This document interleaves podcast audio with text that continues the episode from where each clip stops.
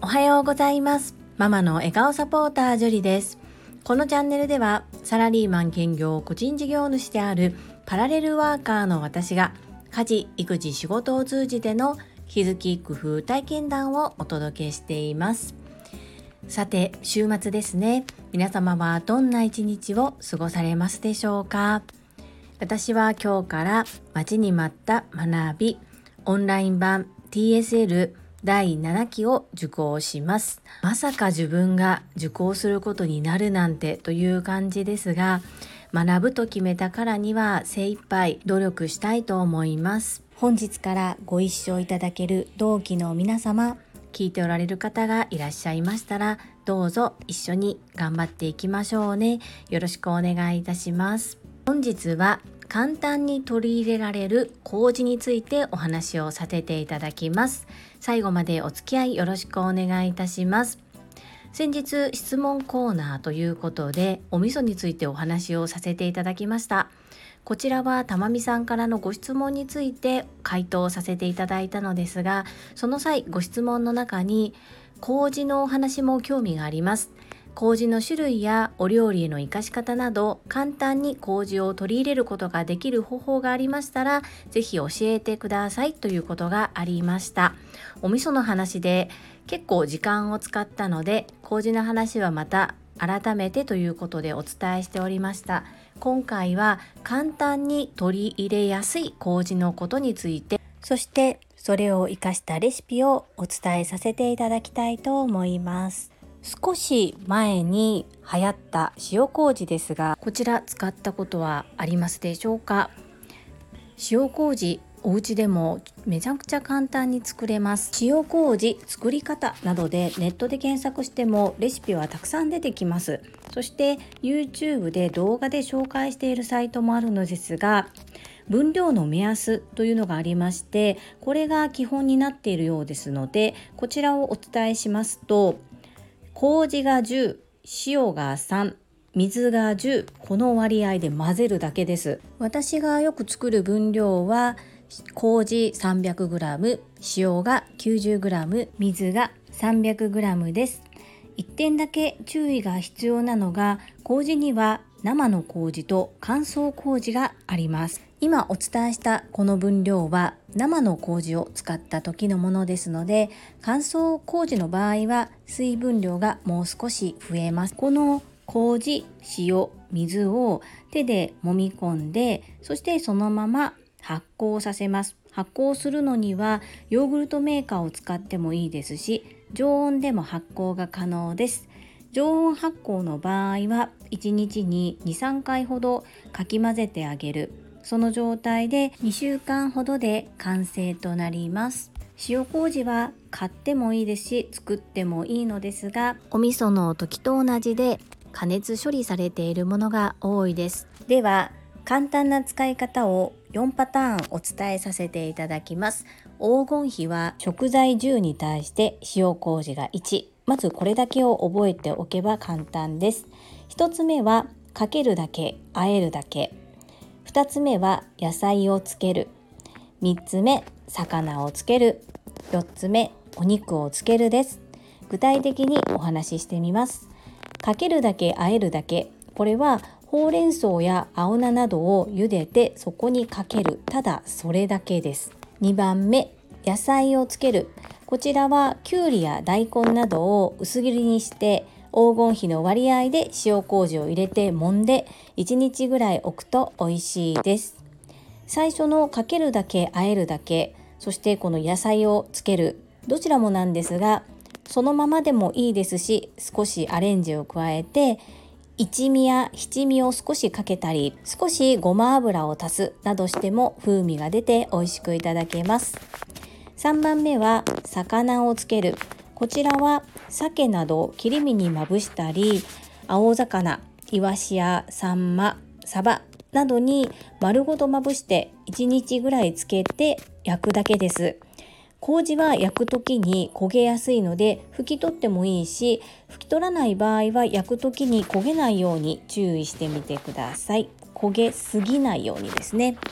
同じように4番目お肉をつけるです。こちらも1日ぐらいつけてフライパンで焼いたりグリルすると美味しくいただけます。意外とおすすめなのが鶏の胸肉です。鶏の胸肉は割とお手頃価格で手に入るはいいもののパサパサしがちということで敬遠されがちなんですが繊維に逆らって一口大ぐらいにそぎ切りをしてそして塩麹につけておいてあと焼くなり揚げるなりするとすごく柔らかくなってパサパサ感をあんまり感じにくくなります。こちらもおすすめです。低脂肪高タンパク質なので脂質を気にされている方などは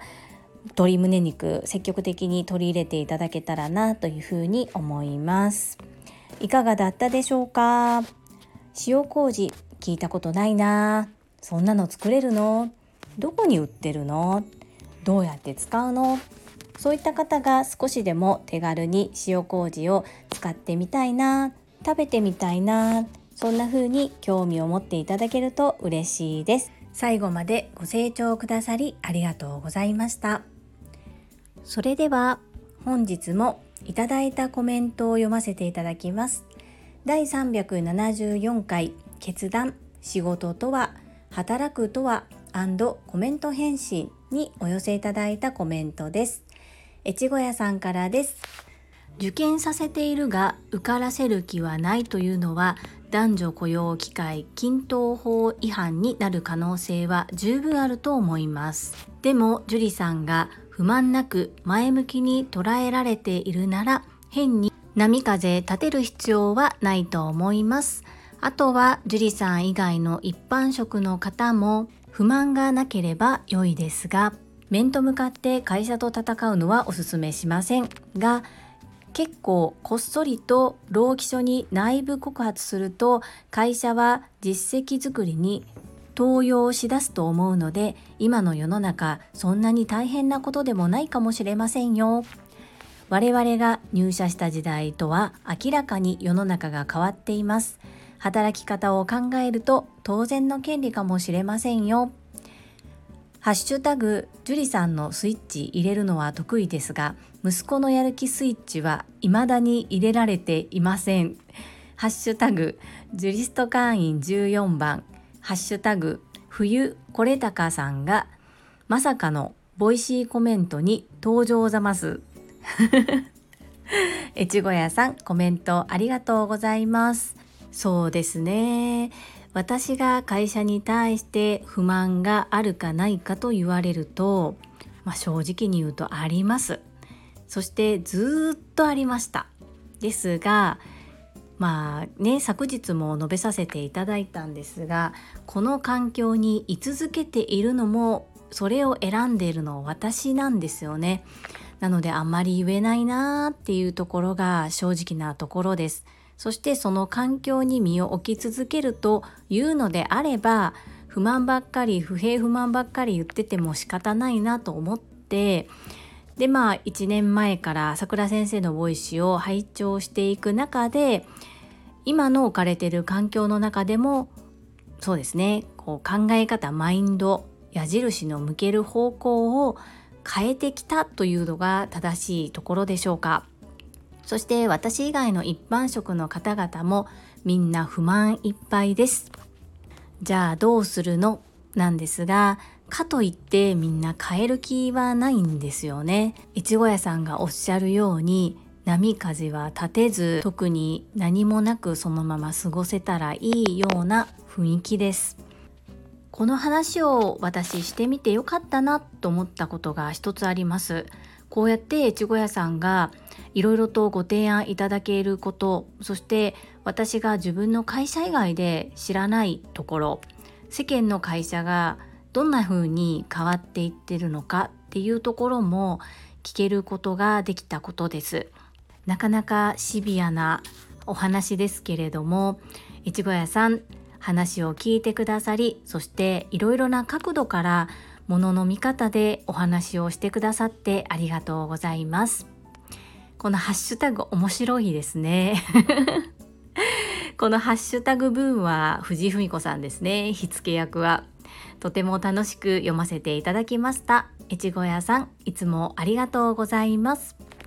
続きまして英語学習者と世界をつなぐキューピット英会話講師高橋明さんからです。樹里さんおはようございます。会社を辞められないというのはすっごくよくわかります。私も辞める決心をするまでに数年かかりました。また朝倉先生のお話をお聞きすると朝倉先生は今は社会的なタイミング的にやめない方がいいというお考えなのではないかと感じています。樹里さんの会社は日本企業ですか？本社は関東にありますか？関西にありますか？私は数社転職をして経験しましたが外資と内資で文化が違うのはもちろん内資でも本社が東京にあるのと関西圏にあるのかでもこんなに違うのかという経験をしました。ジュリさんはパラレルワークを通じて視野を広げられていますが慣れた環境下にいると視野が狭くなってしまうので怖いなと思います。高橋明さんコメントありがとうございます。そうですよね。朝倉先生はできるなら会社を辞める今は辞めるタイミングじゃないようなことをおっしゃいますよね。私の父は自営業だったんですけれどもそんな自営業の父もできるなら勤めていた方がいい自分でやるよりも勤めていた方がいいとずっと言っていましたそして私は朝倉先生のおかげで地位や肩書きがなくても自分の属するチームの中でナンバー2を目指すことはできるなというふうに思えるようになったんですね。実質的に今どうかっていうところは微妙なんですけれども肩書きがなくても地位がなくても目指せるそこは目指せるのかなっていうふうに思って今はそういうマインドで受け止めています。私の働いている会社は日本企業です。そして本社は関東東京にあります。確かに高橋明さんがおっしゃるようにずっと慣れた環境下にいると視野が狭くなってしまって怖いなーっていうのは私も感じます。転職経験があるということは本当にいろんな会社を見てこられたのかなというふうに思います。会社会社それぞれによっていろいろあるんだろうなというふうに感じました。私はずっと同じところなのでそういった意味では本当に井の中の蛙なんだろうなというふうに思います。高橋明さん素敵なお話を聞かせてくださいましてありがとうございます。そして昨日高橋明さんが配信されていた子育てのお話なんですがふぐくんは夏休みの間学童保育に行かれていましたか？行かれている方はまあ、若干少ないみたいなんですけれども行ってなかった子がやっぱり久しぶりに1ヶ月ぶりぐらいに学校に行くと学校に行きたくないっていう風な気持ちになる子多いみたいです。なので学校からは長期連休明けには必ずそういったこの心のケアをしてくださいねとか何かあれば子どもたち相談できる場所を設けますというような連絡が来ます。何かおそらく学校に行ってとっても嫌なことがあって行くのが嫌ということではないのではないかなというふうに思います。そして少しお休みすることでご本人が納得いくのであればそれもそれかなというふうに思います。小学校3年生の次男りんちゃんが発達障害グレーゾーンなんですけど発達障害の子って引きこもりになる子が多いんですね。高橋明さんなら多分分かっていただけると思うんですが海外では個性として受け入れられる部分も日本だとなんかあの子だけ違うおかしいぞみたいな捉え方をされてしまうことが多いです。そしてそんな中やっぱり発達障害の子は孤立しがちです。そして登校拒否になる子も多いです。なので私も、まあ、若干覚悟をしていていつそんな時が来るかもしれない。自分の中で防御線を張っています。ですが仮にそうなったとしてもそれはそれで受け入れようというふうに思っています。是非お家でもたくさんお話を聞いてあげたりなんで嫌なの？っていうのではなく全然違う関係のない話をして楽しい時間を過ごしてあげてほしいなというふうに思います。これイコール福くんが学校に行きたいと思うようになるかどうかはわからないんですけれども親としてできることのうちの一つとして私はそんな風に思いました。なので音声配信も無理にすることはなく本人がしたいと思った時にすればいいのかなというふうに思いますので是非見守ってあげてほしいと思いますそして高橋明さんも悩まないように考えすぎないようにそして何よりも絶対に自分のせいだというふうに思わないことが大切かなというふうに思いますちょっともしかしたら的外れなお話になっていたらごめんなさい。あえてここでお話しさせていただくのはもしかしたら同じような境遇の方がいらっしゃるかもしれないなと思ったのと高橋亜紀さんが音声で配信をされていた内容だったのであえて私も音声でこちらでお話をさせていただきました。何の話かなと思われた方は是非昨日の高橋亜紀さんの配信を聞いてみてください。そして皆さんなりの何かアドバイスがあれば、ぜひ高橋明さんまでよろしくお願いいたします。続きまして、福田秀夫さんからです。会員番号17、福田秀夫です。コメントから広げていく回も新鮮ですね。樹里さんのパーソナルな部分を知ることができて、より身近に感じられましたまた総合職社員に教えることで間違いなくその本人から感謝されると思います。私も新入社員の頃はパートスタッフの方にいろいろ教えてもらいましたが今でも感謝しています。福田秀夫さんコメントありがとうございます。実際にパートスタッフの方からいろいろと教えてもらっていた福田秀夫さんがこのように今でも感謝しているということを言っていただいているということがすごく私の中で励みになります。感謝されるためにやるわけではないですが自分が携わったことに対して喜んでもらえるのは嬉しいことです。お話を聞かせていただきましてありがとうございます。続きましてマインド TU さんからです。樹里さんこんにちは。ジュリスト会員ナンバー13番福田秀夫先生の研修を受講し燃えまくっているマインド TU です。今日は樹里さんの現状の職場での仕事感を聞くことができ考えるきっかけをいただきました。職場もいろいろならば働く人もいろいろ自分の中で納得して相手に矢印を向けない。全て自分自身が選択していると感じました。今日もありがとうございました。マインド TU さんコメントありがとうございます。噂で聞いたんですが、虎の子はライオンに化けるというのは本当でしょうか？またそこのお話聞かせてもらえると嬉しいです。自分の中で納得して相手に矢印を向けないこれって本当に素晴らしいことですしなかなかできないことだなというのを実感しております。私もまだまだ全然だなというふうに思うのですが訓練かなというふうに思っております。そして今の自分は全て過去の自分の選択でできているということで全て自分自身が選択している。これはまさにそうだなというふうに思います。マインド TU さん、素敵なコメントをありがとうございます。